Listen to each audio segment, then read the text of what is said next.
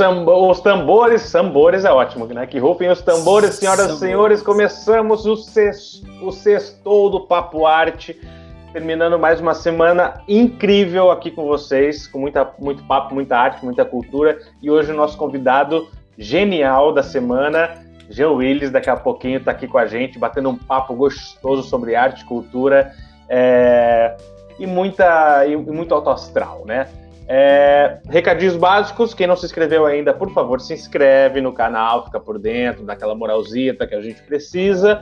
Também ativa o sininho para receber. Cadê o sininho? Temos hoje o sininho? Sempre temos. É, puta falhada que Ativa o sininho para receber as notificações quando a gente posta um vídeo novo, quando a gente programa um vídeo ao vivo, vocês ficam sabendo da agenda da semana. Esse é o macete do canal.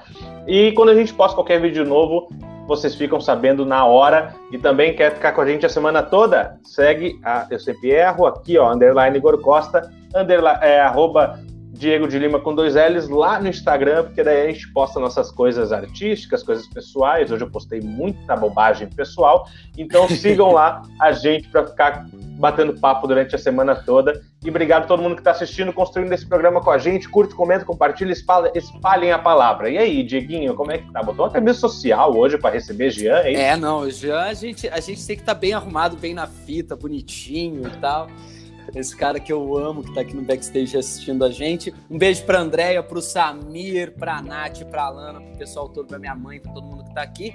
Vamos então às notícias, as notícias culturais da tarde dessa sexta-feira, dia 4 Por favor, quero saber. Trago notícias. Como a gente noticiou aqui, o Festival de Veneza já começou, então eu trago novidades lá do, do Red Carpet, né? Tilda Swinton é premiada com Leão de Ouro pela carreira durante o Festival de Veneza. A atriz britânica foi premiada com Leão de Ouro de carreira durante a 77ª edição do Festival de Cinema de Veneza, que teve início, como a gente noticiou, na quarta-feira, dia 2. O festival, como nós anunciamos quarta passada, acontece até o dia 12 de setembro e segue um protocolo de proteção com máscaras, testes e distanciamento. A cerimônia de entrega do Leão de Ouro pelo conjunto da obra da carreira para a atriz aconteceu na noite da quarta-feira, dia 2. Ao receber o prêmio, Tilda fez um discurso e celebrou a decisão do Festival de Cinema de Berlim, o Berlinale, de não separar mais as categorias da premiação por gênero. É um desperdício de vida e você sabe, a vida é muito curta para isso. Estou muito feliz em ouvir isso sobre Berlim e acho que é praticamente inevitável que todos sigam. É óbvio, é óbvio para mim, disse a atriz. Nessa quinta-feira, ontem, a atriz voltou a ser destaque no festival ao promover o filme The Human Voice ao lado do diretor Pedro Almodóvar. O cineasta espanhol é uma das celebridades que aceitaram viajar ao evento apesar da pandemia, para apresentar o curta A Voz Humana com Tilda Swinton. Minha maior ilusão é continuar vivo e fazendo cinema. E minha terceira é estar aqui em Veneza, confessou nessa quinta-feira o cineasta espanhol. Filmado em inglês logo após o confinamento, o curta de 30 minutos é protagonizado pela atriz britânica. Repleto de cores e referências, Oh, me perdi aqui. Repleto de cores tá e referências à sua cinematografia, com um texto brilhante que se inspira em uma obra de Jean Cocteau, de 1929, o curta é um exemplo perfeito da arte de Almodóvar. Esse tempo mostrou até que ponto dependemos da ficção e quão necessária é a cultura. Isso é bom, disse à imprensa o diretor que recebeu no ano passado o Leão de Ouro por sua carreira. O cineasta que defende a retomada do cinema após a crise gerada pela pandemia defendeu com unhas e dentes a sétima arte. Ir ao cinema é uma aventura que funcionou, que funciona como uma catarse coletiva em que você pode rir, chorar ou ficar apavorado acompanhando e também no escuro, explica. Como todo mundo, a experiência do confinamento o deixou tocado. De repente descobrimos a casa como um local de reclusão. Nela podemos fazer de tudo: trabalhar, amar, comprar, lamentou.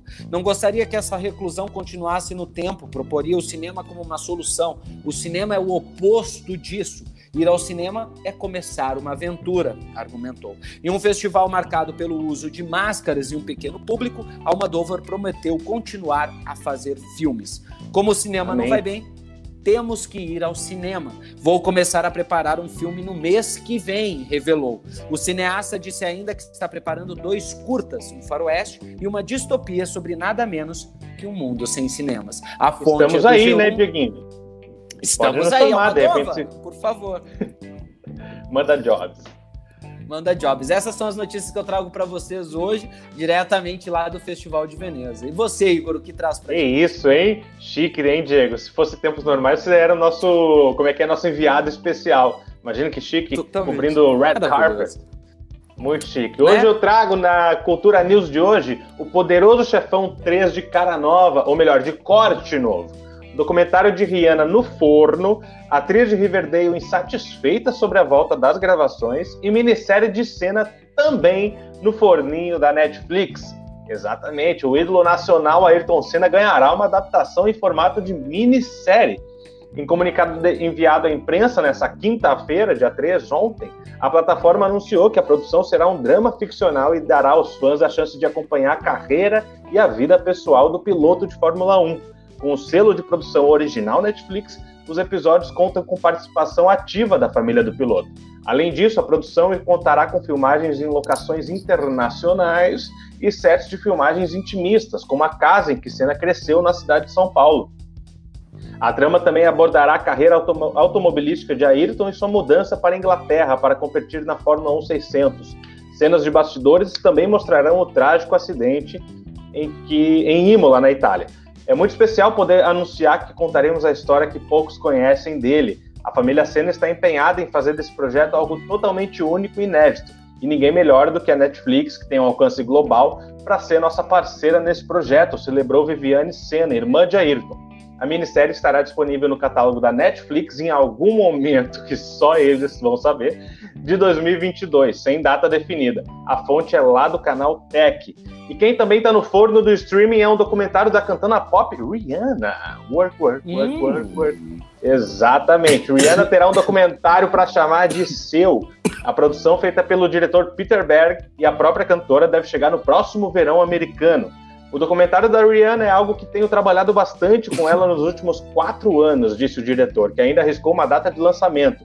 A Amazon lançará no verão do próximo ano, lá pelo, feriado, lá pelo feriado de 4 de julho. A demora para finalizar o documentário se deve ao fato de Rihanna ser uma artista empresário muito, empresária muito bem sucedida, o que faz o diretor precisar cobrir cada vez mais empreitadas dela.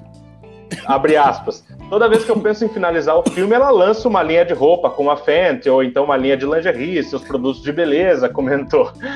O último álbum de Rihanna, Enter, foi lançado em janeiro de 2016 e trouxe o single Work, né, que é uma explosão de sucesso. Então é isso, aos fãs de Rihanna, fiquem ligadinhos nas atualizações desse doc, a fonte é lá do omelete.com.br.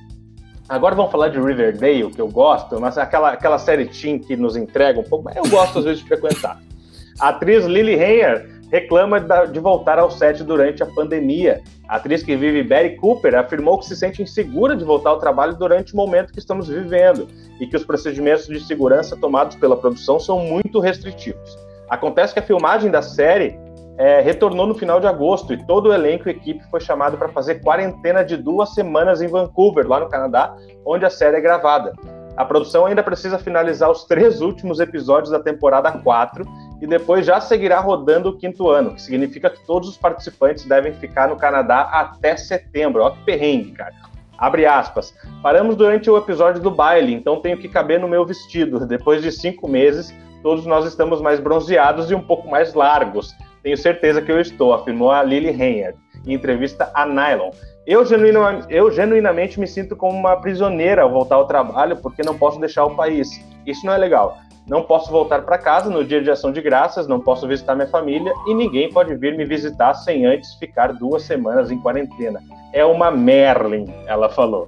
Riverdale narra as idas e vindas de um grupo de adolescentes de uma cidade aparentemente tranquila, mas que na verdade esconde muitos segredos. Estrelada por KJ Apa, Cole Sprouse, Camila Mendes e Lily Henry, o seriado está no ar desde 2017 e eu assisti já todas as temporadas, diga diga-se de passagem. De e que venham as próximas, né? A fonte é lá do omelete.com.br. E para terminar as news de hoje, ele, o poderoso chefão, ganhará nova versão com final mais apropriado, diz o diretor. O Poderoso Chefão Parte 3, longa da trilogia de sucesso, ganhará uma nova versão cujo final será mais apropriado. A informação foi divulgada hoje por Francis Ford Coppola, diretor do filme. Abre aspas. Para essa versão do final, criei um novo começo e fim e reorganizei algumas cenas tomadas, tomadas e entradas de música, disse o diretor em comunicado. Com essas mudanças e com o visual e o som restaurados, acho que é um final mais apropriado para o Poderoso Chefão e o Poderoso Chefão 2, continuou. O novo projeto ganhou o nome de Mario Puzo's The Godfather Coda, The Death of Michael Corleone, e terá um lançamento limitado nos cinemas em dezembro, quando o filme original completa 30 anos, quase a minha idade. A ideia é que depois da estreia ele seja disponibilizado nas plataformas digitais. É um reconhecimento ao título favorito meu e do Mario, que o Mario é co-roteirista do longa ao lado de Coppola. E as nossas intenções originais para, que, para o que se tornou o Poderoso Chefão 3, disse o diretor. Em 2008, Coppola restaurou O Poderoso Chefão e O Poderoso Chefão 2, e mais recentemente o diretor lançou uma nova versão de Apocalipse Now. A gente fala tanto em revistar algumas obras, né, Diego? Esse aí mergulhou legal na ideia, né? Visitando as próprias Total. obras e mexendo nela. Total. Então, essas foram. A fonte é lá do UOL, tá? Essas foram as news de hoje, um oferecimento de. Ah, tu achou que vinha o nome de marca, né? A gente quer isso. Então, entra em contato com a gente, bota a tua marca para fazer esse programa junto com a gente e andar juntinho com a cultura e arte desse Brasil. Por essa eu não esperava, né, Diego? Um falso merchan. Essas foram as news de hoje. Podemos chamar nossa, nossa grande estrela do dia.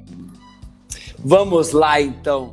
Ele que não é ator, mas é jornalista, mestre em letras e linguística pela Universidade Federal da Bahia, escritor e professor pesquisador no Afro Latin American Research Institute do Hutchins Center de Harvard University.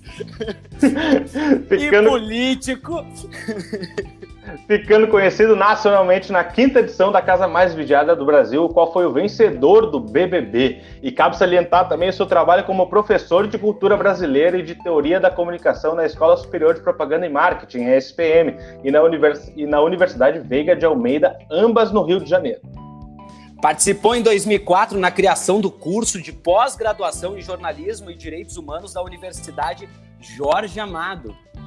E ele também foi uma das 50 personalidades incluídas na lista global da diversidade, divulgada pela revista britânica The Economist em 2015. Sem contar o seu programa Cinema e Outras Cores, que passou a ser exibido no Canal Brasil no ano de 2014, onde propõe uma reflexão acerca da diversidade sexual ao revelar diferentes olhares sobre o tema. Autor dos livros Ainda Lembro, Tudo ao Mesmo Tempo Agora, O que Será a História de um Defensor dos Direitos Humanos no Brasil, Tempo Bom, Tempo Ruim e Aflitos, que ganhou o prêmio Copene de Literatura, o atual prêmio Braskem. Vem pra cá, Jean Willis, e integre a bancada da nossa live do canal Papo Arte. Aí! Bem-vindo! Obrigado, obrigado. Olha, eu adorei as notícias e vou aproveitar o embalo que vocês estão dando notícias e dizer para as pessoas que o documentário é, Entre os Homens de Bem, de Caio Cavenchini e Juliano e Carlos Juliano, Carlos Juliano Barros, está disponível na Globoplay. Esse documentário é importante oh. porque ele é um prólogo do golpe de 2016 e você não entende o que aconteceu no Brasil, essa, essa ascensão da extrema-direita evangélica neopentecostal, sem você ver esse documentário. Então, esse documentário está disponível desde ontem na Globoplay. Quem quiser pode acessar. Ele, ele, é, ele é uma coprodução do Canal Brasil, da própria Globo com o Carlos Juliano e o Caio Cavenchini, mas não estava disponível ao grande público. E agora está. Aproveito então aí para dar essa news junto com vocês. Maravilhoso, olha. Nosso convidado complementando as news, enriquecendo isso. Obrigado, Dia. Como é que você está? Você está bem? Olha, é, eu sempre digo que a gente fala que está bem para ficar, né? Porque. Como, como, diz o Rodrigo Fagundes, nosso querido parceiro aqui, que já participou tantas vezes da live, ele fala assim: tirando tudo, tá tudo bem. é isso. Tirando tudo, tá tudo bem. É um momento difícil, né, para que o mundo está enfrentando. É a grande crise sanitária do mundo. É, desde a, a pandemia de AIDS, que particularmente afetou muito mais a nós, homens gays, travestis, toda a comunidade LGBT. Mas a, a, nós estamos, então, sob uma pandemia, uma pandemia é, que, que chega junto, ou chega como consequência de uma pandemia outra, de desinformação programada e de fake news, é, que apagou ou borrou as linhas entre verdade e mentira. É uma pandemia que chega com o recrudescimento de males que vem assolando a Europa, a América Latina, os Estados Unidos, como o racismo, a xenofobia. Então a gente tenta ficar bem. A gente diz que está bem para ficar bem. Agora, do ponto de vista pessoal, eu estou bem, estou com saúde, estou me virando, é, trabalhando, conseguindo trabalhar. Tenho o privilégio de, de ficar em casa a maior parte do tempo, porque eu não, não posso ficar em casa todo o tempo, porque aqui onde eu estou a economia já está aberta. Então eu, eu, eu saio menos, mas eu tenho saído, correndo todos os riscos de sair, porque infelizmente vamos ter que correr. É, minha família vai bem, e o que, me, o que me tira, na verdade, um pouco o sono, que aumenta a minha ansiedade, é, é o Brasil porque também graças às novas tecnologias, a esse novo momento que a gente está vivendo no século 21, é, o exílio é experimentado agora de uma maneira distinta do, do exílio no passado, né? O exílio no passado lhe exilava realmente mais do lugar da sua terra. Agora, com essas novas tecnologias, é possível manter uma presença é, não virtual, não vou dizer virtual porque não é a palavra ideal, uma presença online, uma, uma outra uhum. forma de presença no debate público, na esfera pública nacional. E isso, é, é digamos assim, é o, é o, que mais me, me incomoda, porque o Brasil é, é epicentro da pandemia, nós temos um desgoverno ou um governo em deriva fascista é, gerindo muito mal a, a pandemia de Covid-19, muitos mortos, uma economia é, em declínio, e a economia em declínio significa um aumento da pobreza, um aumento da desigualdade social, uma concentração da riqueza na mão de muitos poucos. Significa que os, os, os injustiçados de sempre, para usar uma expressão da Clarice Lispector, né? os humilhados do mundo são os mesmos. Então, há mais mortos de Covid-19 entre os pobres há mais mortos de Covid-19 entre os pretos pobres. Os profissionais de saúde que estão morrendo mais são mulheres pretas, enfermeiras, trabalhadoras do serviço de limpeza. Então, é uma pandemia que, se no primeiro momento deu a impressão de que ameaçava igualmente todas as pessoas, ou democraticamente todas as pessoas, até mesmo como uma espécie de distopia do neoliberalismo, se no primeiro momento se achou isso, depois ficou claro que, como as demais epidemias e pandemias, ela afetou desigualmente a população. Então, é, dito isso, tirando tudo isso, a gente, é, a gente tenta estar tá bem, né? E aí a, a gente está fazendo uma coisa que vocês estão fazendo, que eu estou fazendo ao meu modo e que outras pessoas estão fazendo, que é segurando essa onda com arte. Porque se tem uma coisa que, que, que nos segurou até, até hoje como espécie, né? Nos, nos segurou coletivamente e individualmente foram as artes, foram as expressões uhum. artísticas ou, é, ou aquilo que elas correspondem, que é o amor. Então, só nos resta fazer isso, né? É fazer arte e aproveitar essas tecnologias para gerar, fazer esses debates, para ler, para fazer isso que a gente está fazendo aqui. Não, exatamente, exatamente. Inclusive a gente divulga aqui todas, todas as nossas lives, as suas lives com cantores, com artistas, que são fantásticas. Inclusive estreou o canal no YouTube agora, não foi?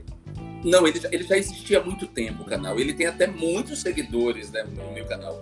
Mas eu não sou um youtuber clássico, assim. Eu não faço um programa específico para o youtuber pro YouTube. Você não é youtuber, você não faz vídeo e fala, oi, oi, lindões, não faz Não, eu, eu, não falo assim, olha, aperta aqui no sininho, não. É, eu, sempre, eu, sempre, usei o YouTube como uma espécie de acervo, né, de, de acervo do que eu produzia fora do YouTube. Então, tem muitos vídeos que eu fiz fora e que eu publiquei lá, E eu faço as lives no, prioritariamente no Instagram, porque ela permite uma interação maior. É, e depois eu publico no YouTube. Mas eu estou preparando um programa específico para o YouTube, algo que vai ser é, em breve, vai vir aí, é, mas sem nenhuma pretensão de me tornar essa figura clássica do YouTuber, né? Do YouTube, é, do YouTuber, na verdade, da pessoa que faz o YouTube. E, e por mais que eu seja um cara contemporâneo, eu sou pisciano, né? Então, eu, como o pisciano, tem essa coisa, a imagem de peixes, é esse peixe nadando para os dois lados, ou nadando para cima e nadando para baixo. Então, é, eu sou muito contemporâneo, mas eu sinto muita saudade. Eu sou nostálgico, mas eu sou contemporâneo. E, mas apesar de ser contemporâneo, eu, eu, eu, eu sinto uma certa vergonha alheia de participar de, de determinada dos fenômenos das mídias sociais, como por exemplo o TikTok. Eu não me imagino fazendo aquilo. E acho que qualquer pessoa com mais de, de 30 anos deveria pensar um pouco se deve ou não fazer aquilo, sabe? Mas aí é uma decisão pessoal de cada um. É, falando de mim, eu não consigo me imaginar. Já me peguei tanto nesse dilema, mas eu sempre caio no. Não, não vou fazer parte disso. Ó, deixa eu só fazer um parênteses aqui. Eu quero que você mande um beijo pra Andréia, que entrou, que ela, ela, ela precisa sair. André é cara de pau. André é uma cara de quer, pau. Que, quer, que ela precisa fazer uns negócios e ela disse assim: Jean, um beijo enorme. Ela ficou esperando só pra entrar pra te dar esse beijo, Jean. André é impressionante, André olha. Desde que eu conheço o André Matar, e eu conheço o André Matar há muito tempo. A Andrea é um workaholic, ela está sempre envolvida em muitas coisas simultaneamente. Ela, a Andrea é uma pessoa incrível, assim. Eu acho que das pessoas que eu conheci no Rio de Janeiro, ela é das melhores pessoas, porque ela, ela é gregária, ela tem uma capacidade muito grande de reunir gente muito distinta em torno dela, muito diferente em torno dela. Ela tem uma alegria de viver, que eu acho que por isso faz ela jovem, né? Ela tem um pacto aí que eu eu não sei qual é, mas ela é eternamente jovem, ela não muda nada. Concordo. Não é? A gente envelhece e a Andrea tá lá linda e ruiva, de cabelo vermelho. É, e, e, ela tá sempre envolvida em muita coisa. Então eu entendo ela entrar aqui para me dar um beijo e sair. Não se preocupe, Andréa. Não, ela faz isso direto aqui na live. Ela fala assim, gente, e às vezes ela volta. Ela fala assim, ela entra, dá um oi e já volta. Aí daqui a pouco ela vem dar oi de novo. É Completamente. É eu, eu diria que ela foi beijar, mas eu acho que ela não foi beijar. Ela foi cuidar de. Não, ela tá, ela, tá, ela tá certinha no isolamento. Vitor Camarote tá aqui. Ela vai dormir, diz o Homero. É. O Homero Mendes está aqui também. Foi fazer queria... xixi, né, Jean? Que é o que ela faz. Também. Pode ser, pode ser. Homero, Vitor, um beijo. Eu queria dar um aviso para as pessoas, até porque a gente, na internet, essa coisa do. do a gente acompanha essas lives, mas, é, enfim, é proforme. Na verdade, o conteúdo fica no eterno presente. Então, eu queria já avisar para as pessoas que vão ver esse conteúdo depois que a ideia de participar surgiu porque eu, eu gosto muito do Diego e a gente é, participava das lives da Andrea e o Diego me fez esse convite e eu relutei a princípio porque eu não sou ator. Eu quero deixar para as pessoas que eu não tenho a pretensão de ser ator. Não que eu me preocupe com a maledicência de quem vai dizer que eu uhum. quero ser ator. É, a minha preocupação é com os meus amigos atores, que eu respeito muito, e quero que eles saibam que eu não sou ator. Esse sujeito que vos fala ama teatro, gosta de sair do teatro, né? Eu adoro teatro e, e gosto de escrever, mas não que eu pretenda ser ator. Então, dito isso, tá tudo certo. Mas você sabe, não, que, deixar... que a gente sempre fala, a gente sempre fala do, de, de alguns convidados e tal, porque a gente a gente começou só eu e o Diego no Instagram. Sim. E aí a gente migra para o YouTube para trazer convidados, atores, atrizes e tal. Mas a gente sempre fala, tanto é que vieram já músicos, é, né, que são. Não gosto de rótulos assim, né? Mas, tipo, Sim. a princípio estão como músicos, somente músicos. É, e a gente fala tanto de trazer diretores, roteiristas, é, e mesmo assim fazer algum tipo de leitura, porque cada um tem uma visão diferente, né? É, o ator tá ali como ator, e aí a gente já brincou até, porque a gente quer trazer o Paulo Nascimento, que é um baita diretor, amigo nosso. É, e a gente fala assim: é legal ter uma leitura, porque ele, ele vai ler, mas com uma visão de diretor. E aí daqui a pouco ele dá até uns toques na gente tal. Então, tipo assim, todo mundo agrega. E, enfim, Nossa. independente da sua forma de fazer arte, né? Não, então... e tem outra coisa também, né? O Homero Mendes que está aqui, que é, um, que é roteirista maravilhoso, que a gente já convidei, aproveito para refrisar o convite aqui, Homero. Cabral, que é visagista, também vai participar da nossa live, então foi uma coisa que eu deixei muito claro. O, o, o Jean me mandou algumas mensagens falando assim, mas Diego, e os atores? Porque eu não sou ator e tal. Mas para quem não sabe, eu gostaria que o Jean também falasse sobre isso. O Jean já escreveu alguns espetáculos de teatro. Então a gente, a gente quis trazer também esse intelectual no qual eu adoro, conheci nessa, nessa, nesse período que a gente está vivendo, esse confinamento e tal. É, me encantei por ele, já conhecia, mas a gente se conheceu aqui e me encantei, admiro você pra caramba, Jean, você sabe disso, te amo um monte. E eu queria que você falasse um pouco desses espetáculos que você já escreveu, como é que foi, como é que foi o processo, como é que foi escrever para teatro. Massa. E eu faço um adendo rapidinho, eu faço um adendo à, à pergunta do Diego, é, que é como foi a, a escrever essas coisas. E se, e se, tu tem frequentado isso durante esse período que a gente vive, se tem revisitado coisas, criações tuas, como é que tá essa cabecinha criativa? Artística, sim. Bacana. Olha, eu vou contar uma coisa que também eu, eu, pouca gente sabe disso. Eu falo, eu acho que eu falei uma ou duas vezes dessa história, né? É, que eu tentei, assim, eu, eu tentei não, não porque eu quisesse ser ator, mas rolou uma história na minha vida muito interessante. Eu era da FACOM, da Faculdade de Comunicação da UFBA, e a Faculdade de Comunicação abrigou muitos é, alunos que faziam curso livre da Escola de Teatro. A Escola de Teatro oferecia um curso de teatro para quem fazia o vestibular, mas ela oferecia cursos livres. E, e alguns alunos da FACOM fizeram o curso livre e eram envolvidos com a escola de teatro. Havia uma relação entre a Faculdade de Comunicação e a escola de teatro. Então, por exemplo, a Maranta César, Wagner Moura, que é meu, os dois são meu, meus dois grandes amigos. Uma outra grande amiga minha, que era atriz, que hoje é autora de telenovela, Manuela Dias. É, então, tinha muita gente envolvida. E Manu, Manuela Dias, que que era muito minha amiga, enfim, e a, e, e a gente sempre eu ia almoçar na casa dela, porque eu morava longe pra caramba, e aí saía, almoçava na casa dela e ia pro trabalho que era mais perto. A Manu me falou que ela estava fazendo um espetáculo, fazendo a leitura é, é, de um espetáculo escrito por Perry Salles é, sobre Glauber Rocha. O título do espetáculo é Glauber. Uhum. O Perry Salles comprou o Teatro Gamboa, que é um teatro lindo, lindo. Ele fez uma puta reforma no teatro, inclusive construiu uma parede de vidro que, assim, quando suspendia a. É, como é que chama? Que dá uma cortina. A... O ordimento? Ou a é, vara? Eu, é, uma, uma vara com uma, uma, uma, uma outra cortina. Né? É, quando suspendia, a rotunda a rotunda revelava a Bahia de Todos os Santos, assim. Uma puta reforma no teatro, um teatro incrível. E ele queria inaugurar esse teatro com essa peça Glauber que ele escreveu, que era incrível a peça. Porque ele misturava a, a vida de Glauber Rocha com, com trechos dos filmes, né? De Glauber. E aí um dia Manuela Dias falou, Jean, é, passa lá é, no, no, Teatro Gamboa. E eu passei no Teatro Gamboa para para acompanhar um dos ensaios e o Perry Salles falou assim: Você, é, sobe aqui no palco. Ah. Aí, eu, aí, eu, subi no palco. Aí ele falou: Me lê, lê esse, esse te, texto para mim. E era um texto qualquer. E aí eu li o texto, né? Aí depois ele falou: Aí tinha uma, uma professora de piano, uma pessoa lá, uma, uma musicista no piano. E ela falou: Me dá o seu tom aí, canta a música.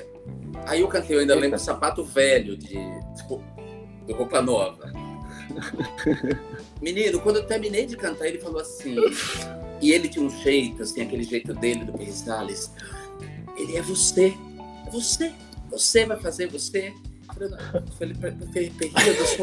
É você, você. E aí, cara, foi incrível, porque eu fiz um monte de aula de, de corpo, fiz aula de voz, treinei violão porque eu tinha que interpretar na peça um, um ator que fazia o cego Júlio em Deus e o Diabo na Terra do Sol. Então eu interpretava Nossa. o ator que fazia o cego Júlio. Então eu tinha que fazer o cego Júlio em algum momento. E aí eu tive aula do violão para tocar o violão como cego. Foi incrível essa Nossa, experiência com o Caraca, Dias. Gente. Foi maravilhoso, mas ao fim e ao cabo não rolou, perdi, bom, enfim, mil coisas da dele. Ele adiou, foi adiando, adiando, adiando. Aí eu, eu não era do mesmo, não era do que eu vivia, eu era programador, estava na faculdade de comunicação. Eu, aí eu, eu desisti, aí os outros atores foram desistindo. Aí Manuela Dias se mudou para o Rio de Janeiro, trabalhou, foi trabalhar como atriz. Bom, e essa é, é, foi uma experiência, uma tentativa da minha vida. Uma experiência de, de quase ator. De quase ator. Mas eu, eu, eu encarei isso porque eu tenho uma paixão pelo teatro muito grande, assim, como, sobretudo como espectador. E eu gosto de atores, eu amo atores. Eu sou escritor, mas eu nunca fui muito amigo de escritores. É, atores e músicos sempre me fascinaram, sobretudo atores. Adoro a loucura dos atores, gente louca, sempre gente louca. É sempre, sempre tem um nível de loucura ali. Tem. Ainda que alguns sejam matemáticos, alguns sejam né, técnicos. Isso te inspira de alguma forma, Gia, na, no, no escritor? Me inspira muito, muito, porque quando eu imagino personagens é, eu imagino muitas vezes determinados atores interpretando aquele personagem, entendeu? E aí veio essa experiência de, de escrever essa peça, porque eu tenho uma amiga que é atriz, Adriana Morim, que é, é ela tinha até pouco tempo uma escola chamada Casa Azul, é, uma escola de teatro é, que, é incri, que era incrível, que ela teve que fechar as portas por causa da pandemia, lamentavelmente, uma atriz maravilhosa, que, que fazia teatro amador e depois se tornou uma atriz profissional. E a Adriana me pediu para escrever uma peça para ela e eu escrevi é, O que fazem os vagalumes de dia, inspirado numa crônica do Luiz Fernando Veríssimo, é, que foi o primeiro texto para teatro que eu escrevi. Depois, é, no Rio de Janeiro, Robert Guimarães queria muito fazer uma peça de teatro e falou: Ah, Jean, faz uma peça e tal. Só que eu acho que ele imaginou que eu, que eu seria capaz de escrever algo assim, tipo, sei lá, o, o, os homens são de Marte, é para lá que eu vou. É, é, eu acho que ele imaginava que eu podia, que eu tinha esse talento, e eu não tenho esse talento. Ele imaginou que eu podia escrever, sei lá, é, sabe essas, essas comédias assim? Eu não sou um comediante, eu, eu, não, é, eu tenho uma visão mais trágica da vida. Então uhum. eu escrevo drama. Quando eu, eu fiz a oficina, comecei a fazer a oficina de teledramaturgia da Globo, quando eu venci o Big Brother, eu fiquei contratado da emissora como autor roteirista da linha de show, né? É, uhum. Trabalhando no Mais Você, trabalhando na linha de show. Primeiro eu trabalhei no Faustão uma semana ou duas, até ser chamado pela Vivi de Marco para trabalhar no Mais Você. E, e aí eu, mas eu queria muito telenovela, escrever teledramaturgia, porque eu sou noveleiro, né? Vejo novela desde que me entendo por gente. É, e aí eu fui fazer com o Flávio de Campos a oficina. E o Flávio de Campos me deu um texto que eu lembro, não lembro agora se era do Machado era do. É, era do Machado de Assis, não lembro agora se era do Machado ou do Lima Barreto. Não lembro. Mas, cara, quando ele me deu o texto, é, aí eu criei toda uma história que é que não tinha nada a ver com comédia. Aquele que recebe o texto e fala assim, então, Jean, não era bem isso. não, quando ele recebeu, e o desafio era assim, eu tinha que entregar a sinopse e um primeiro capítulo da novela. Sim. Sim. E aí, é... não, primeiro era a sinopse desse texto. Depois um primeiro capítulo de novela. E quando ele leu, ele, ele falou: já é muito bacana, você tem talento, você. A sinopse está pronta, tá. Mas ele falou: não tem humor. querido, ainda falou assim: não tem humor. De um jeito tem, querido. Não tem, mas ele foi muito querido. Claro. Ele, tem, ele, falou, não tem humor, você é dramático. E eu falei, eu sou dramático. Então, assim, quando o Robert me pediu essa peça, eu que fui história. buscar. Eu fui buscar na história de Febrônio Índio do Brasil. Febrônio Índio do Brasil. É o paciente número zero do Pedro II. Foi um cara que é um serial killer.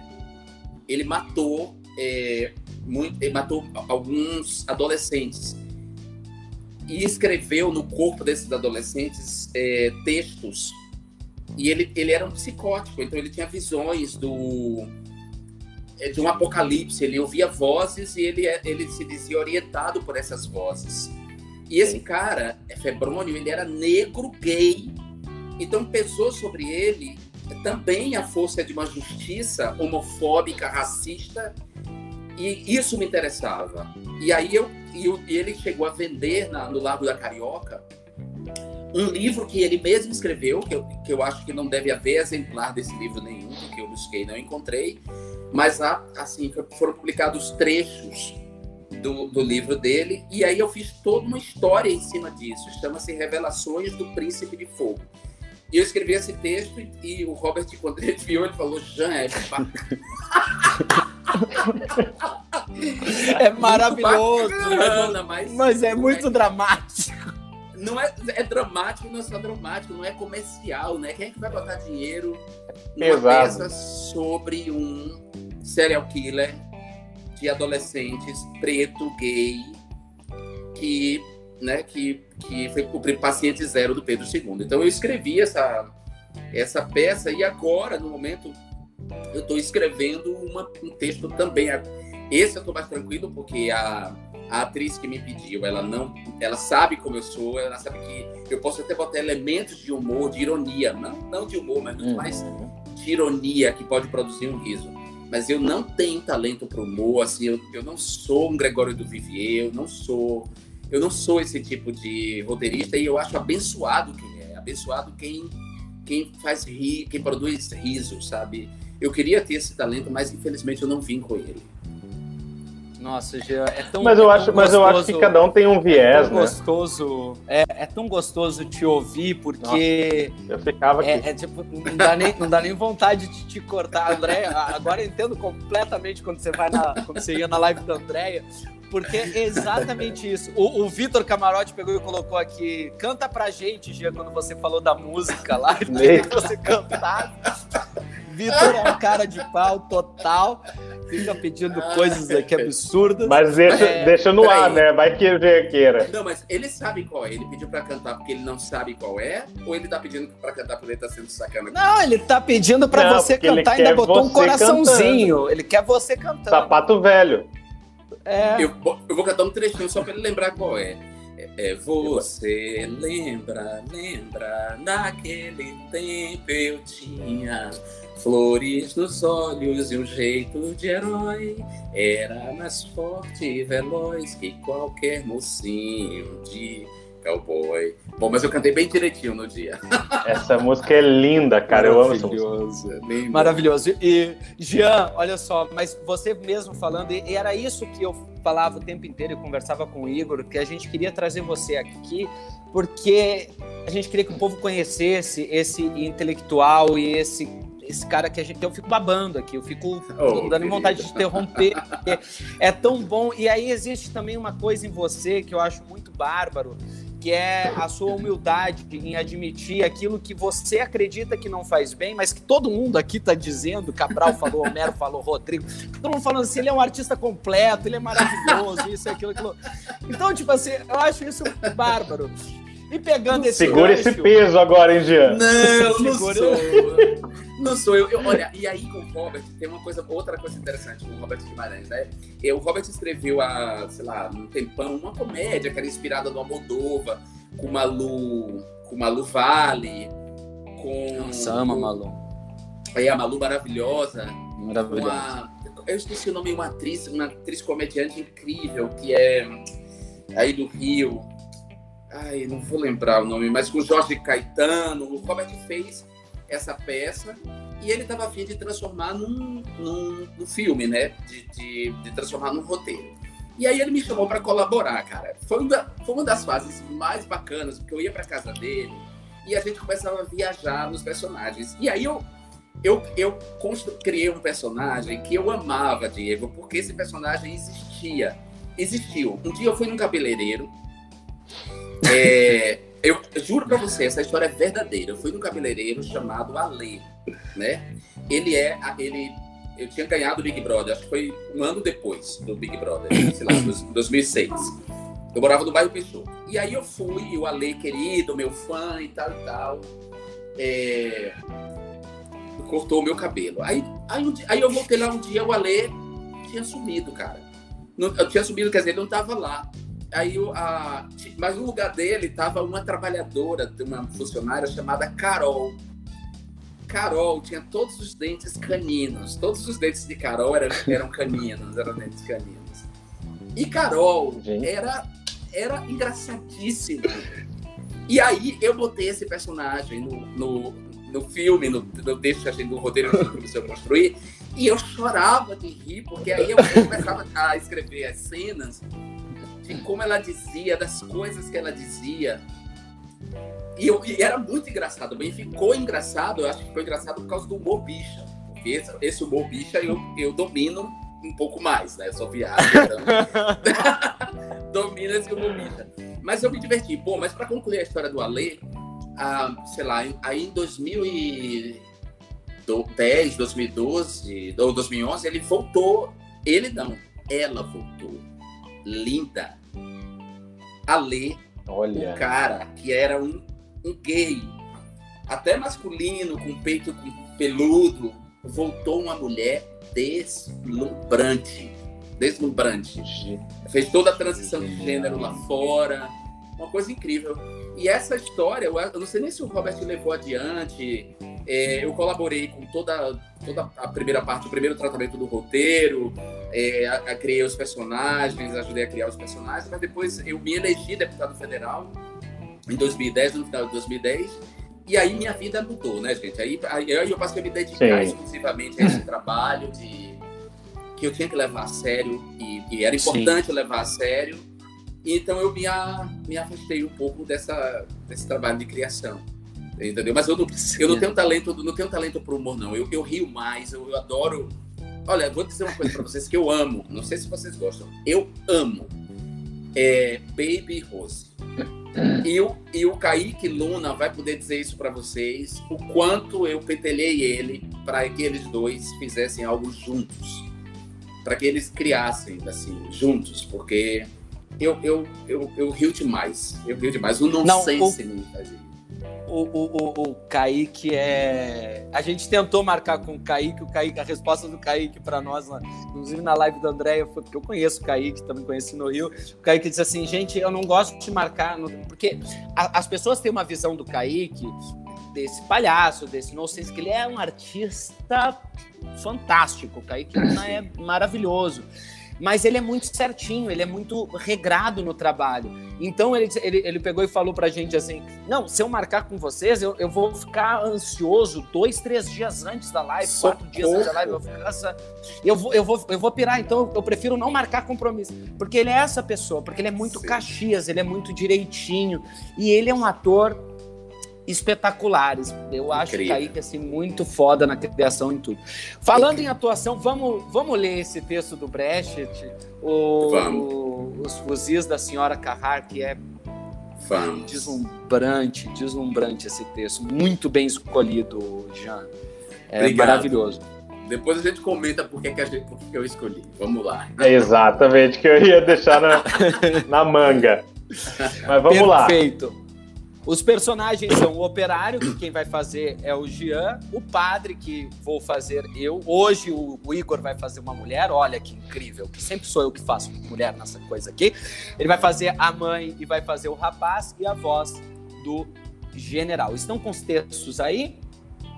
Sim, sim. sim. Tudo certinho? Então, beleza. Ação. Não garanto muito a visão, né? Porque tá minha visão tá, tá, tá ruim, tá ficando ruim com 28 anos, gente. Vai, vai. Ó, Acontece. ó, usa isso aqui, ó, como eu. É. Acontece. Bora.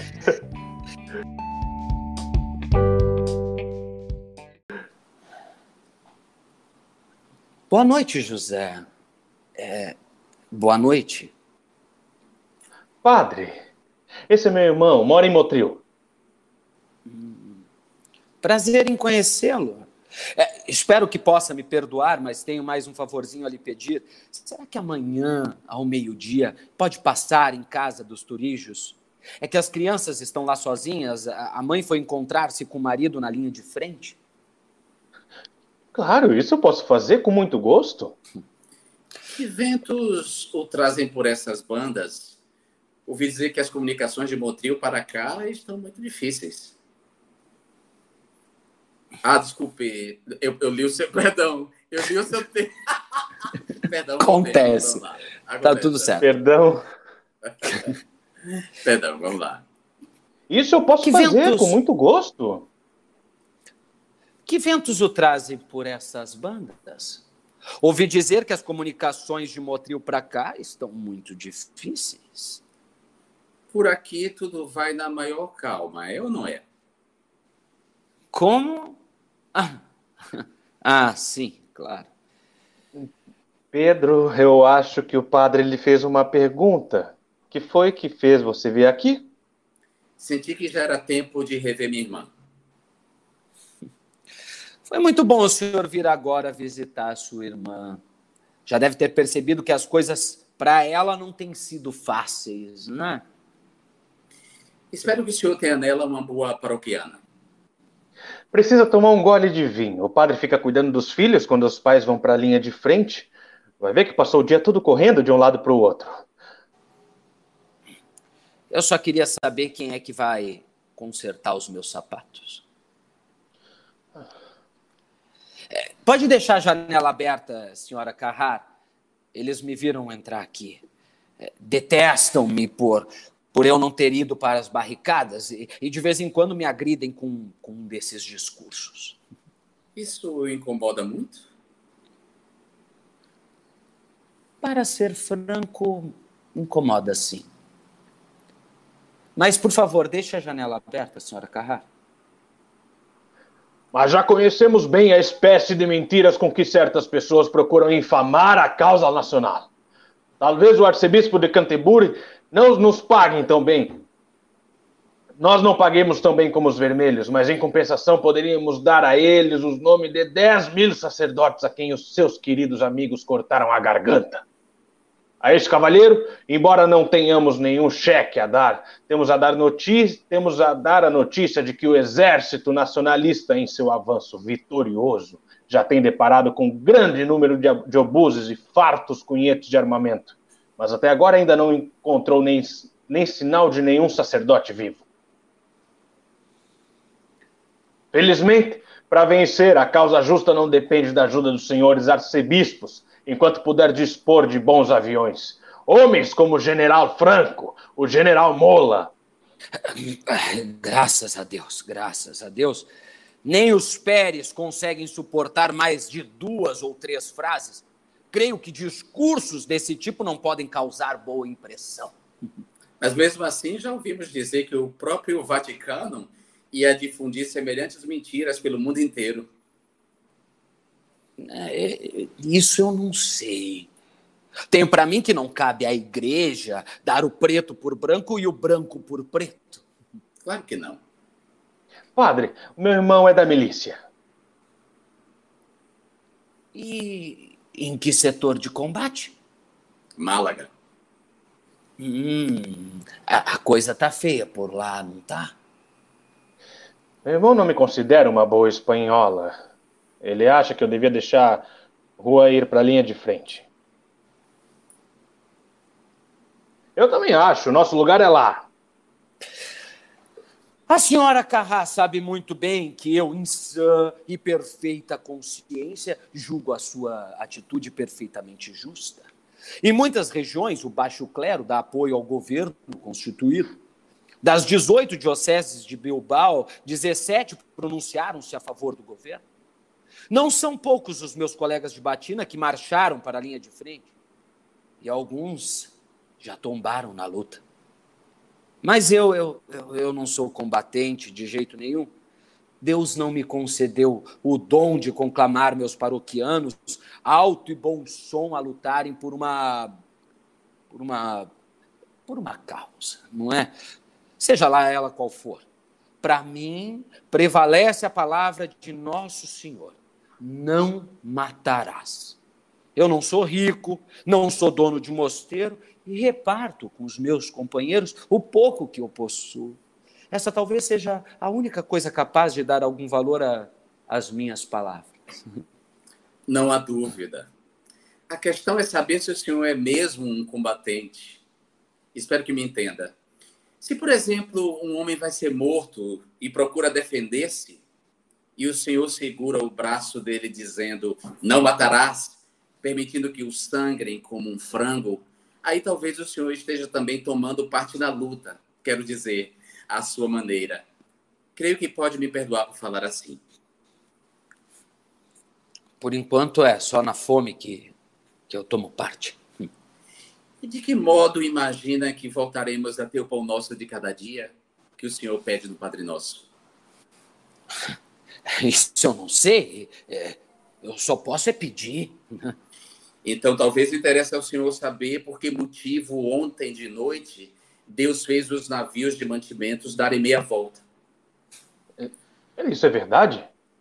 Mãe, os navios deram meia volta. Pois é. É a neutralidade. E o senhor também é neutro? O que, que quer dizer, hein? É isso mesmo. Partidário da não intervenção. E sendo pela não intervenção, admite no fundo todo esse banho de sangue que os senhores generais vêm mergulhando o povo espanhol. Não, não. Isso eu não admito. É, fique um instante assim, com as mãos para o alto, nessa mesma posição. Nessa mesma posição, cinco mil dos nossos homens tiveram de sair de casa durante o cerco de Badajoz. E nessa mesma posição foram abatidos a tiros. Pedro, como é que você pode dizer uma coisa dessas? O que eu acho curioso, Teresa, é a posição dessas pessoas que não admitem ser tão grotescamente parecida com a posição de quem capitula. Eu já li muitas vezes que as pessoas que não querem assumir nenhuma culpa acabam lavando as mãos em bacias de sangue. E esse sangue, depois bem que se vê nas mãos. Pedro! Pode deixar, pode deixar, senhora Carraro. Os ânimos andam, andam quentes nos dias de hoje, né? Depois que tudo passar, nós todos voltaremos a raciocinar com calma, não é? Eu pensei que íamos ser varridos da face da terra por sermos uma gente perversa. Quem disse isso? O general do rádio. Não escutou? Não escutou ainda há pouco? Ah, o senhor ouve muito pouco rádio. Ora, esse general. Não diga ora esse general, porque para nos varrer da face da terra, esse general reuniu toda a escória da Espanha, sem falar nos mercenários mouros, italianos e alemães. Também é uma vergonha trazerem para cá essa gente que faz guerra por dinheiro. Mas vocês, vocês não acreditam que também do outro lado possa haver gente honesta e, e convicta?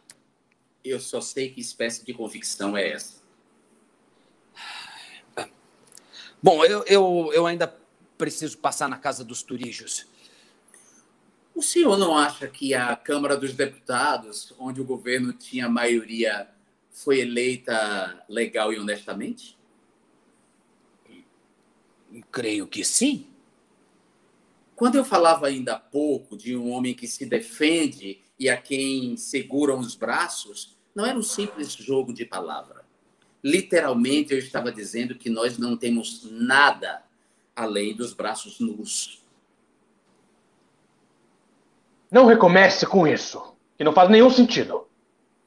Olha, os homens nasceram de braços nus, como todos nós sabemos. É. O Criador não os fez saírem do ventre materno com armas nas mãos. Olha, eu conheço a doutrina de que toda a miséria do mundo resulta de que os pescadores e operários. É, acho que o senhor é operário, não é? Só dispõe dos braços nus para lutarem pela subsistência. Mas em nenhuma, em nenhuma parte das Sagradas Escrituras consta que esse seja o mundo de perfeição. Ao contrário, é, é, é repleto de miséria, é pecado e, e opressão. Feliz de quem, embora contra gosto, foi posto neste mundo sem armas nas mãos e, e pôde sair dele sem ter, sem ter posto as mãos em nenhuma arma. Muito bem dito. Eu não tenho nada contra as frases que soam tão bem. Só queria que elas causassem alguma impressão ao general Franco. Mas o pior é que o general Franco está aí, armado até os dentes, sem a menor intenção de sair desse mundo. Se ele saísse, nós imediatamente jogaríamos fora todas as armas da Espanha. Hoje mesmo, os aviadores dele jogaram os volantes em cima de Motril. E eu apanhei um no meio da rua.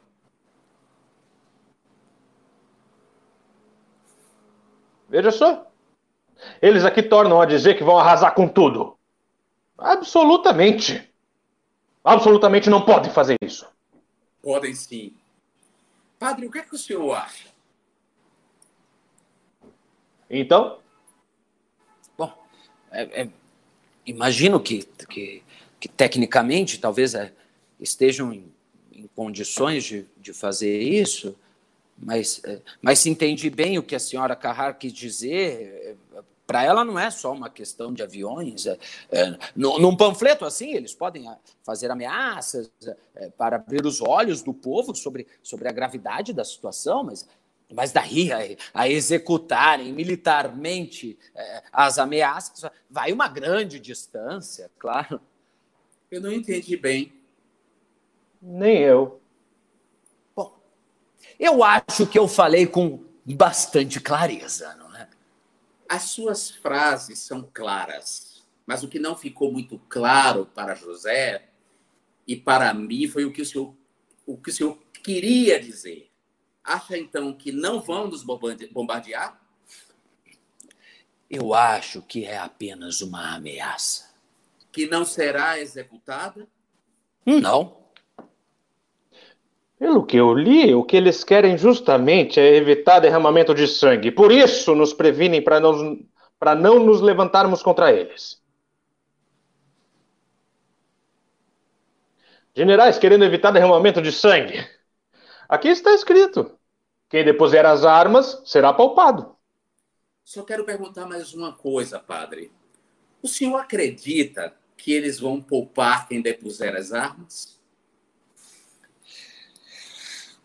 O, o que se diz é que, é que o general Franco sempre, sempre repete que é um bom cristão. E isso quer dizer que ele vai cumprir a promessa? Tem de cumprir, senhor Pedro. Assim, a quem não lutar, nada poderá acontecer. Senhor padre, não sei como se chama. Francisco. Francisco, o que eu gostaria de saber não é a sua opinião sobre o que o general Franco pode ou não deve, pode ou deve fazer, mas sim o que, na sua opinião, ele vai fazer realmente. Está entendendo a minha pergunta? Estou.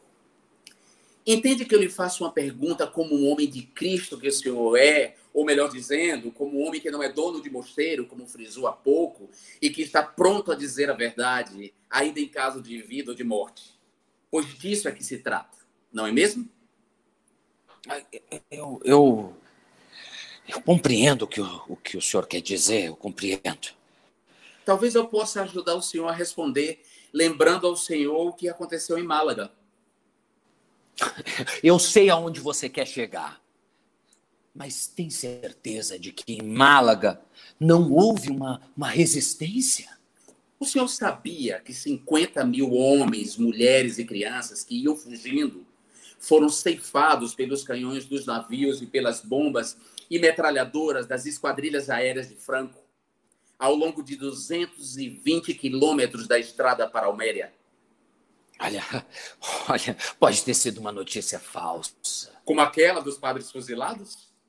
Como aquela dos padres fuzilados. Também não foram mortos os 50 mil? A senhora Carrai e os filhos não levantam um dedo contra o general Franco. Sendo assim, a senhora Carrai e os filhos estão em segurança? Mas julgar com a humanidade a julgar com a humanidade como? Que garantia que o senhor quer que eu lhe dê, hein? Nenhuma. Eu quero apenas a sua opinião. A senhora Carrá e os filhos dela estão em segurança? Acho que já respondeu. O senhor é honesto. Então, é, senhora Carrara, eu, eu, eu, posso contar com a senhora é, para ir ver as crianças dos turígios? Posso? Claro, vou. Eu vou sim. E levo alguma coisa para elas comerem. Muito grata pela sua visita. Mas caiu. O que o senhor disse agora, o que, o que o senhor disse agora é o que ela deve estar cansada de ouvir. Não vai embora sem os fuzis. Depressa, onde é que estão? Mas ela já vem aí. A gente põe os fuzis do lado de fora da janela e na saída eu apanho. A bandeirinha daqueles tempos. O que me espanta é ver o senhor aí sentado com tanta calma, quando a pressa é tão grande. Eu tinha de levar este arsenal. Onde foi que arranjou esse barrete? Fiz uma troca. Pode deixar os fuzis onde estavam. Foi para isso, então, que você veio? Foi, Teresa. Nós precisamos muito. Não podemos enfrentar os generais com as mãos vazias. Mãe, a senhora ouviu do próprio padre como é que estão as coisas. Se veio só por causa dos fuzis, não precisa ficar mais esperando. Não vai adiantar. E se não podem nos deixar em paz em nossa casa, pego meus filhos e vou-me embora daqui. Teresa, você já viu nosso país no mapa? Tem o um feitio de um prato quebrado. Na rachadura estão as águas do mar. E na beira do prato está artilharia. Sobre nossas cabeças voam os bombardeiros. Você quer ir para onde? A não ser para a boca dos canhões? Esses fuzis você não leva, Pedro! Mãe, deixa o tio levar. Eles aqui só estão se enferrujando, cara. José, calha sua boca. O que, que você entende dessas coisas? Tereza, você não tem direito de esconder os fuzis do Carlos. Com direito ou sem direito, a vocês eu não entrego. Não tem cabimento vocês virem aqui levantar o meu assoalho para tirar qualquer coisa contra a minha vontade. Não se trata de qualquer coisa que pertença à sua casa. Na presença de seu filho, eu não quero dizer o que eu estou pensando de você, nem o que estaria pensando seu marido. Ele era um homem de luta. Imagino que você perdeu a cabeça temendo por seus filhos. Mas é claro que não vamos entrar nesse tipo de considerações. O que está querendo dizer? Estou dizendo que sem os fuzis eu não saio daqui. Disso você pode ter certeza. Só se passar por cima do meu cadáver? Não vou passar. Não sou o general Franco. Só quero ter uma conversa com Juan. Depois eu vou e levo os fuzis. Juan não volta tão cedo. Foi a senhora mesmo quem chamou? Não chamei nada. E não quero que ele veja você, Pedro. É o que eu estava pensando. Mas eu também tenho voz. Posso ir até a beira-mar e gritar para ele. Uma frase é o bastante. Eu conheço o Juan. Ele não é nenhum covarde, Teresa. E nem você pode me impedir. Também, eu também vou com vocês. Deixe meus filhos em paz, Pedro. Eu já disse a eles que me forco, se eles forem. Sei que isso, aos olhos de Deus, é um pecado que leva à danação eterna. Mas eu não tenho outra coisa a fazer. Quando Carlos morreu daquele jeito, eu fui procurar o padre. Não fosse isso, eu me teria enforcado naquela ocasião. Eu já tinha plena consciência da minha culpa, embora a dele fosse maior. Com aquele, tempera... com aquele temperamento, aquela propensão para violência. Essa vida não é assim tão boa. E suportá-la às vezes não é fácil. Mas fuzis não resolvem. Foi o que eu percebi quando trouxeram o corpo de Carlos e puseram deitado aí no chão. Não sou partidário dos generais e é uma infâmia dizerem isso de mim. Mas se eu souber dominar meus impulsos, talvez, Talvez eles nos poupem. É um simples cálculo. Eu... E o que eu peço é bem pouco. Nunca mais eu quero ver essa bandeira. Amarguras, nós já temos de sobra. Teria sido melhor você se enforcar, Teresa.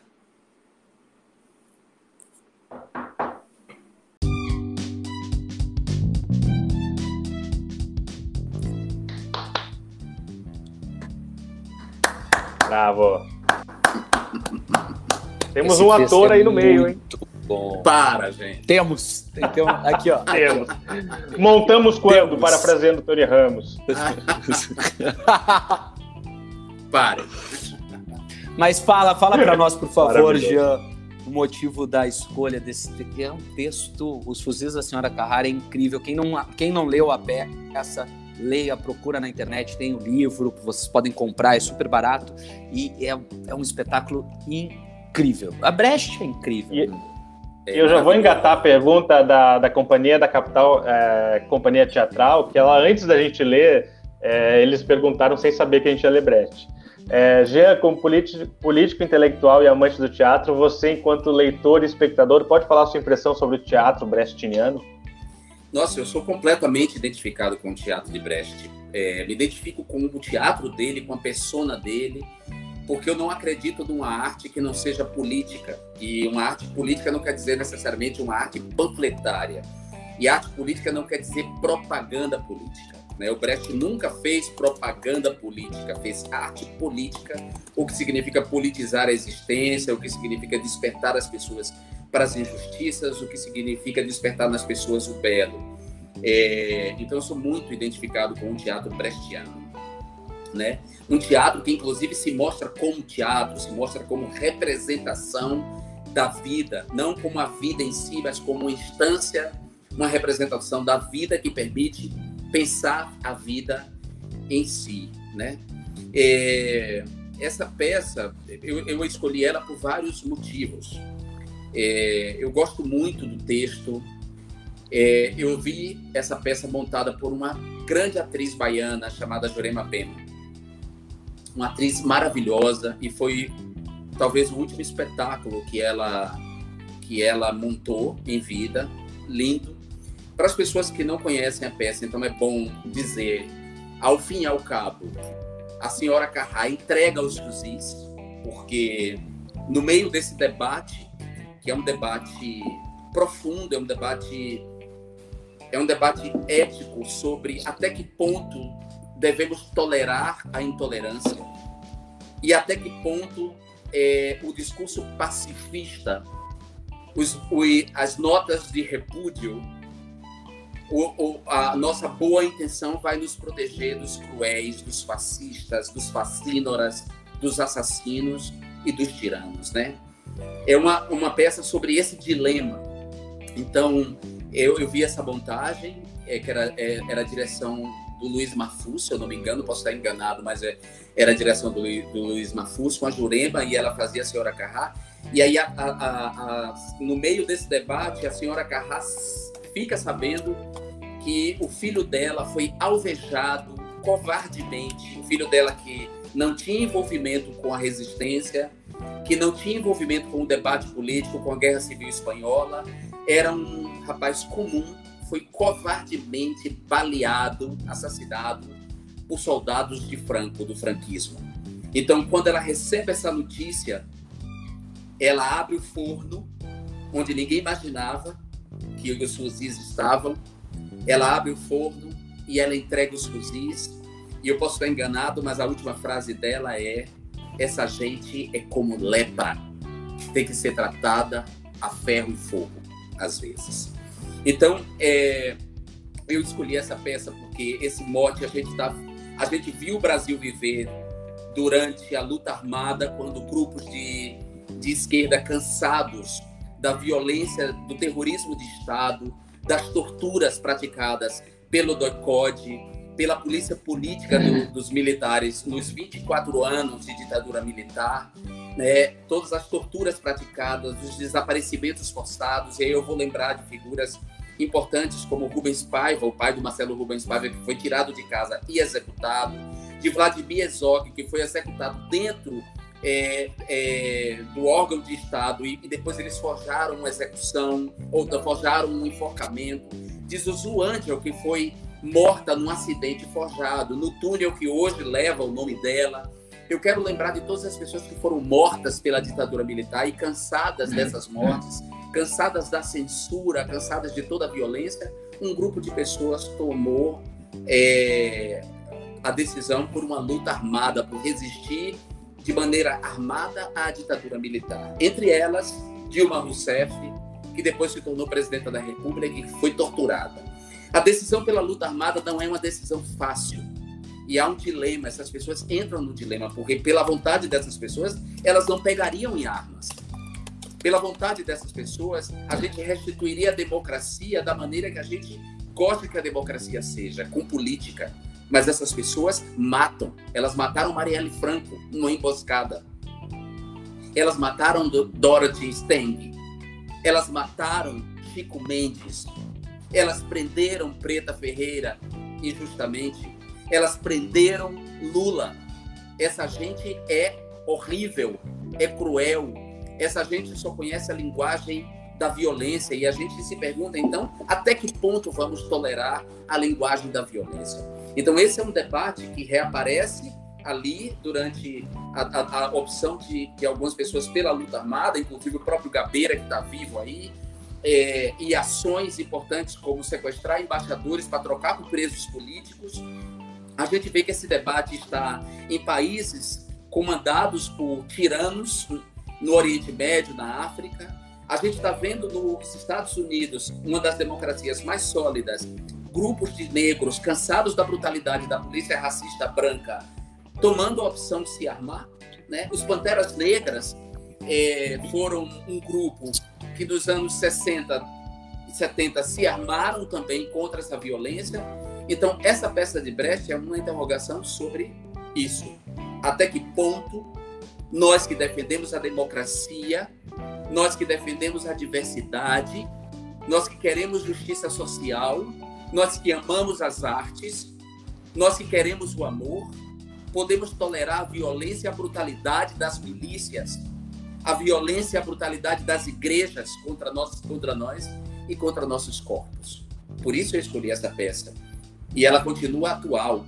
E, e, e ela continua atual porque a Espanha está vendo renascer o franquismo ou seja, esse sujeito que ficou 40 anos no poder na Espanha, cometendo atrocidades, bombardeando povoados inteiros. Então, para quem não sabe, Guernica, de Picasso, que está no Museu do, do Prado, que é uma obra impactante. Toda, eu, já, eu já vi três vezes. Toda vez que eu vejo, eu choro.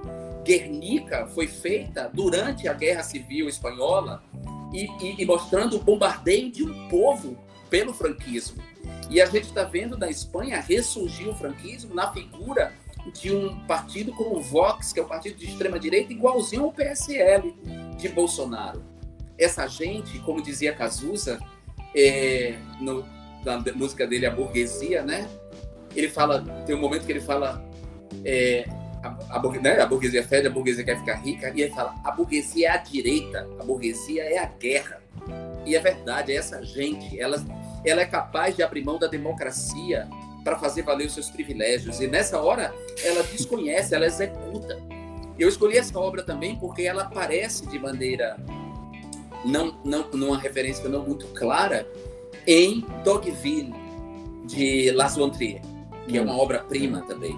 Maravilhoso é, também. É, todo o debate que Grace tem com o pai dela, desculpe aí, eu vou dar um pequeno spoiler a quem está vendo, mas eu acredito que todo mundo é, que está aqui viu. Mas o, todo o debate que a Grace tem com o pai dela, que é um debate incrível, que eu acho que, que é uma. É, aquilo é teatro, né? Não por acaso o filme é todo marcado como teatro, né? Como com as, as linhas, ele é, ele é todo filmado num palco o texto da Grace, o debate dela com o pai sobre como responder à crueldade daquela gente. Como corresponder à crueldade daquela gente que era uma gente comum, mas, mas capaz de se identificar com o mal, né? Como responder? Como continuar com essa gente? Como ignorar com essa gente? Como responder com bondade, né? Como responder com bondade? Aí eu lembro de uma outra, fazendo uma outra referência, tem uma música de Gilberto Gil chamada Cada Tempo em Seu Lugar. E Gil diz, porque as pessoas gostam muito de lembrar que Jesus ofereceu a outra face quando ele levou o tapa. Que ele, ele, ele foi magnânimo diante do agressor e ofereceu a outra face. é, ele não ofereceu por uma covardia. Ele ofereceu porque ele queria mostrar ao agressor que ele tinha uma, uma autoridade moral, uma superioridade moral. Mas Gil, nessa letra de Cada Tempo em Seu Lugar, ele diz: Não vamos esquecer que o açoite também foi usado por Jesus. Então, na passagem em que Jesus expulsa os vendilhões do templo, Jesus os expulsa não com beijos, não com memorandos, não com notas de repúdio. Jesus expulsa com o açoite na mão. Porque tem horas que, para defender a vida, a diversidade, nós também temos que falar uma linguagem que essa gente entende. Gente, eu Nossa, ficaria aqui. Sem palavras. A gente devia ter lido essa peça no início, porque essa conversa a gente ia ter por horas. Maravilhoso. Mas eu preciso encerrar o programa, gente. Já estamos Olha lá, eu não ouço 16. Eu vou, vou, sair aqui e entrar rapidinho, pera lá. Eu tá. ouço os dias, mas não ouço. O, o G daqui a pouco vai virar zumbi, né, G? Exato. o Walking Dead. Mas, ó, eu vou esperar o Diego entrar também, mas eu já queria te agradecer demais, cara, pelo, pelo, pelo aceite do, do nosso convite. Foi uma honra te receber. A gente sempre fala para os convidados que, que é uma honra mesmo, porque, querendo ou não, né, de certa forma a gente está entrando na tua casa, está nos recebendo aí e nós te recebendo aqui. Então é uma baita honra mesmo. Obrigado, Obrigado. foi um prazer te conhecer. Você já conhecia o Diego, mas agora um prazer falar contigo e vamos tentar repetir isso mais para frente para essa conversa. Precisa vamos. ter mais, ter mais tempo. Pô, Mas aí você vai ler de novo, tá, meu ator? tá bom. Ó, eu, eu, eu, vou, eu vou torcer para que meus atores, meus amigos atores, inclusive vocês agora, que são meus amigos, não, não me julguem com muita severidade. Eu sou um canastrão, e um canastrão, quando cai o pano, é a pessoa mais só do mundo. Mas, mas, é uma delícia trocar, porque é trocar arte, né? Ó, mas foi muito bacana. E por falar em ator amigo, esse debate também está em Marighella, de Wagner Moura, que hum, lamentavelmente ainda, ainda não estreou aí, mas quando estrear vocês vão ver que é um, um grande filme, é um puta filme. O Wagner mostrou que sabe fazer cinema, não só como ator. O filme é incrível, incrível. E esse debate que a gente teve aqui esse debate que está nos fuzis da senhora Carrá, esse debate que está em Las Vantier, é um debate e é um debate atual no mundo. Está é, lá no filme Marighella. Não tô, tô doido para ver, só de assistir os, os teasers e trailer e sobre o filme ler, tô doido para ver, porque eu acho que vai ser um baita filme, bem como tu falou, é, não só pela pauta, né, pelo, pelo que traz o, a, a, história, que eu acho que é super necessário, é, mas pela forma que parece que foi feito o filme, bem Sim. feito, assim, sabe? Então eu tô Sim. até com aquele orgulhinho, sabe, de ver e falar, porra, Sim. é Brasil. Você, vai amar o filme, você vai amar. E, e eu quero, para encerrar, deixar claro para as pessoas que o, que o que nós estamos proposendo aqui é um debate sobre o momento que estamos vivendo e sobre violências que povos inteiros vivem com os braços nus.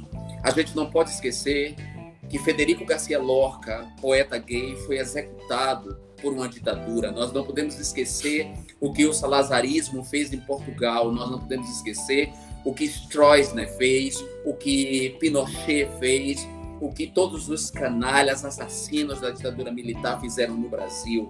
A gente não pode esquecer para que não se repita. E nós não podemos eternamente ficar só com os braços nus e achando que a gente vai se defender de gente má e violenta apenas com palavras, né? Palavras são importantes, precisamos continuar fazendo.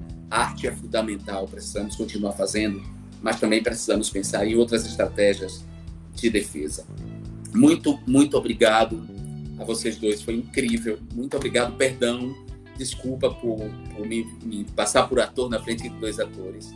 Não, que isso, já foi lindo. E é, é aquilo que o Igor falou na quarta-feira é, quando a gente falou assim, a gente não está trazendo aqui o Jean político, a gente está trazendo aqui o Jean intelectual, qual a gente admira e tal, mas o que o Igor falou na quarta-feira e que é muito válido e que vale a pena salientar é a arte também é política e a arte também, a cultura também vem e se faz necessária para fazer a gente refletir para que erros que aconteceram não se repitam e que não venham Sim. a acontecer novamente, não é mesmo? Muito, claro, muito, e, muito obrigado, Jean. E, e, por favor, né, a arte que, pelo menos a arte que eu respeito, que eu chamo de arte, ela é política. Como eu disse, Picasso pintou Guernica, né, é, Brecht escreveu Os Fuzis da Senhora Carrá, ah, e para a gente não ficar nos exemplos de fora, é, o próprio Nelson Rodrigues, apesar de ser um homem de Nossa. direita, escreveu uma arte profundamente política sobre os costumes e a hipocrisia de uma classe média, que inclusive é uma classe média amante de militares, uma classe média hipócrita, uma classe média que votou em Witzel, que votou em, né, em Crivella. Exatamente. Não pode esquecer. Exatamente. Arte, é, arte de verdade é política. Fora disso, é propaganda de sabonetes de vinólia. É isso. Maravilhoso. É isso. eu só queria deixar o comentário do Cabral que eu adorei, que ele fala assim: Jesus é um cara genial que estraga o fã clube. Ah, é verdade. É, é, verdade. Aliás, não podemos esquecer disso, né? Que eu, eu, eu, eu escrevi um texto sobre isso, só para encerrar mesmo, é, sobre como Jesus, que era um, um revolucionário zelota, né? Fazia parte de um, uma, um segmento palestino de resistência ao Império Romano, os zelotas, os zelotes, os zelotas ou zelotes, que resistiram com ações muito concretas contra o Império Romano. E Jesus, é, ele conciliava essa, essa, esse, né, essa atuação mais, mais dura, mais efetiva, ao mesmo tempo com um discurso de amor.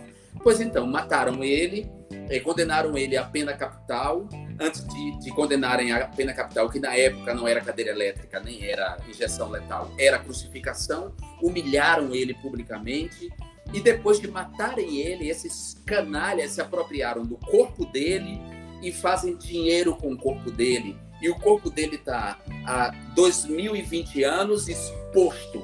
Aquele corpo ali crucificado, aquela imagem, aquele cadáver crucificado, tentando lembrar a todos nós que não sejamos como ele, que não nos rebelemos como ele, mas ao contrário do que eles pensam, nós nos rebelamos como ele e a imagem mais poderosa de Jesus não é essa dele crucificado, é dele falando para as pessoas, falando as parábolas, contando, defendendo as minorias.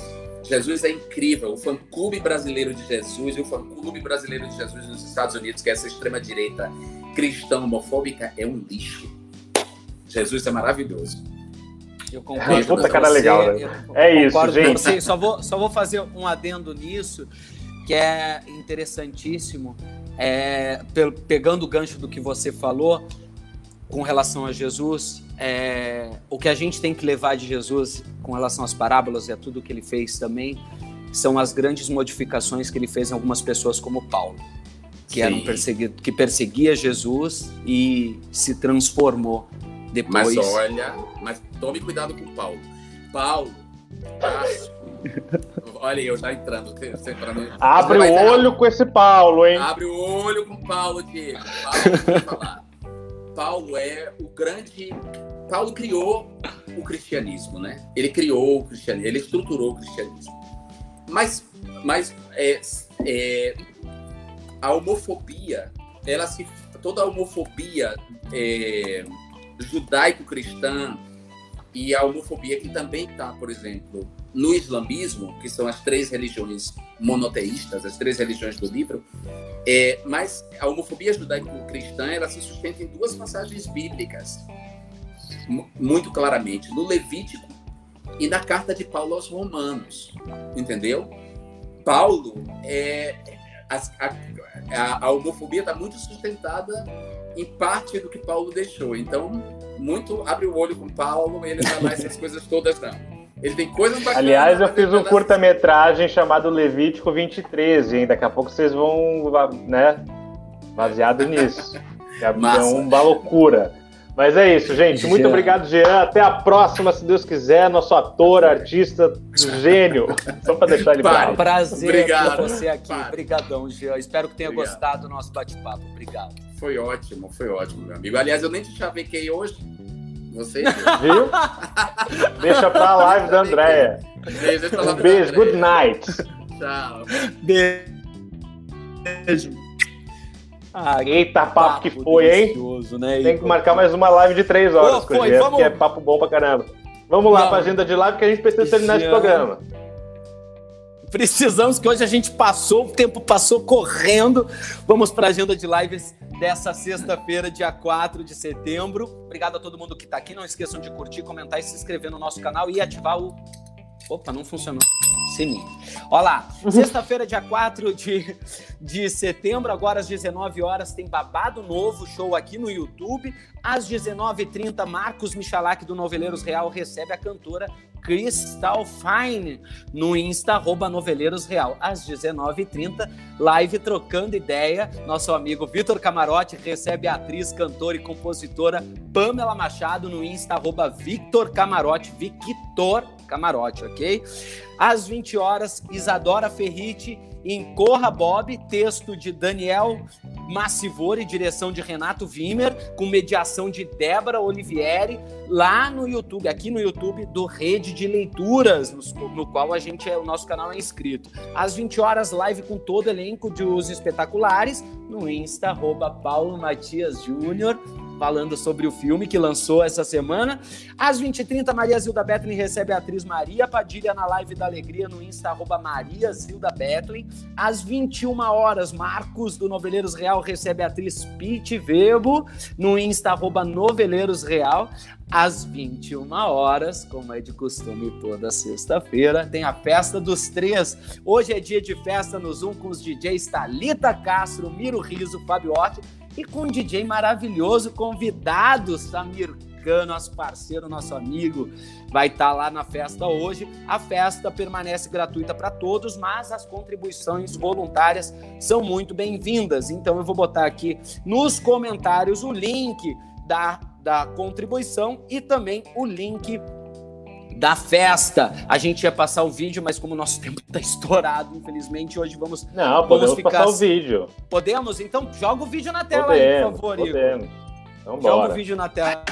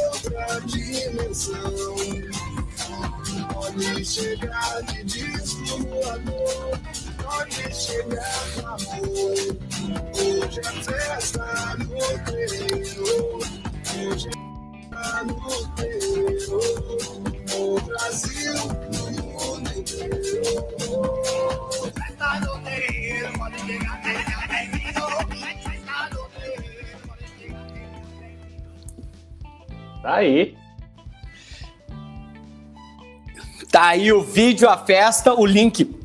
Desculpa, o link tá nos comentários aí para quem quiser participar. A festa é essa animação que a gente viu no vídeo toda sexta-feira a partir das 21 horas. E para acabar a agenda de lives dessa sexta-feira, dia 4 de setembro, às 22h30 tem apimentadas live. Suzy Brasil e Gótia recebem hoje o ator Luiz Fernando Guimarães no Insta arroba Gótia com dois T's e SH e arroba Suzy Brasil. Então vai lá, assiste essas lives, vai pra festa depois, ou vai pra festa, depois assiste as lives, enfim. Mas não deixem de ir na festa, ok? Sábado, dia 5 de setembro, amanhã, às 17 horas, tem show do Léo Santana aqui no YouTube. Às 18 horas tem a minha live com a minha mãe, live na cozinha da minha mãe e nós vamos fazer um pão diminuto. Espero que eu acerte dessa vez, né? Lorena da Silva, minha mãezinha, ensina a fazer um pão diminuto no Insta, no meu Instagram, que tá aqui embaixo, Diego de Lima com dois L's, e no Insta, no novo Insta da minha mãe, arroba Loreninha na cozinha. Às 19 horas, tem encontro musical com Ricardo Tarragó. Na live desse sábado, o Ricardinho recebe Maurício Gades e Luiz Mena no Insta, arroba Ricardo Tarragó. E para encerrar a agenda de amanhã, meia-noite tem Madrugada de Matar. Em comemoração ao Dia do Irmão, celebrado neste domingo, o Boteco da Quarentena recebe convidados mega especiais. Só um desses convidados ainda não passou aqui, mas a gente vai fechar com ele, tá? Marcelo Várzea, Renato Wimmer e Kiko Mascarenhas. O Kiko ainda Ih, tá já, já tá aqui. aqui. Já tá aqui, já tá aqui.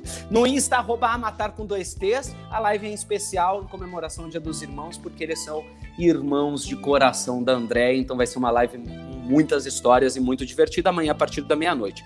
Já no domingo, às 17 horas, tem Beto Guedes no YouTube. E à meia-noite, live na cama com elas, como todo domingo. Gotti e Simone Centurione fazem uma live pra lá de animada no Insta, arroba Gotti com dois T's e SH e arroba Simone Centurione. Lembrando que tem o canal Nath Histórias aqui no YouTube e o canal Lica Polidori também aqui no YouTube, canal Casal Aqui no YouTube também, Porteiro Val Disney também aqui e o canal Cozinhando com a Vó Penha também aqui no YouTube. Lá no Instagram, arroba Amatar com dois T's, divulga. E a gente, arroba Diego de Lima com dois L's e arroba underline Igor Costa. Essa Tá é aqui, a ó. agenda de lives desta deste final de semana. Quero agradecer a presença de todo mundo, mandar um beijo um ótimo final de semana aí. Iniciamos setembro. Eu também queria mandar um beijo para todo mundo que assistiu. Muito obrigado, gente, por mais uma semana linda que a gente fez junto. Vocês são fenomenais, para não dizer outra palavra, que vocês também são. É, e, cara, foi do, foi do caramba. Para não dizer também Foi outra palavra. ótimo. Foi do caramba, a semana foi ótimo.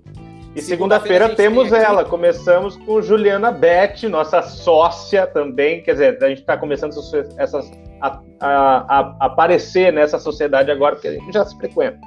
Mas ela vai estar aqui falando muita coisa massa com a gente. Vai ser uma honra receber ela. Dá vontade até de deixar a cerveja do lado, porque o papo vai ser bom mesmo. Vai ser ótimo. É isso, minha gente. Muito obrigado pela semana. Tenham todos um ótimo final de semana. Se cuidem. É, é isso. Se beber, entre na live da festa de hoje. Por favor. Beijo. Beijo.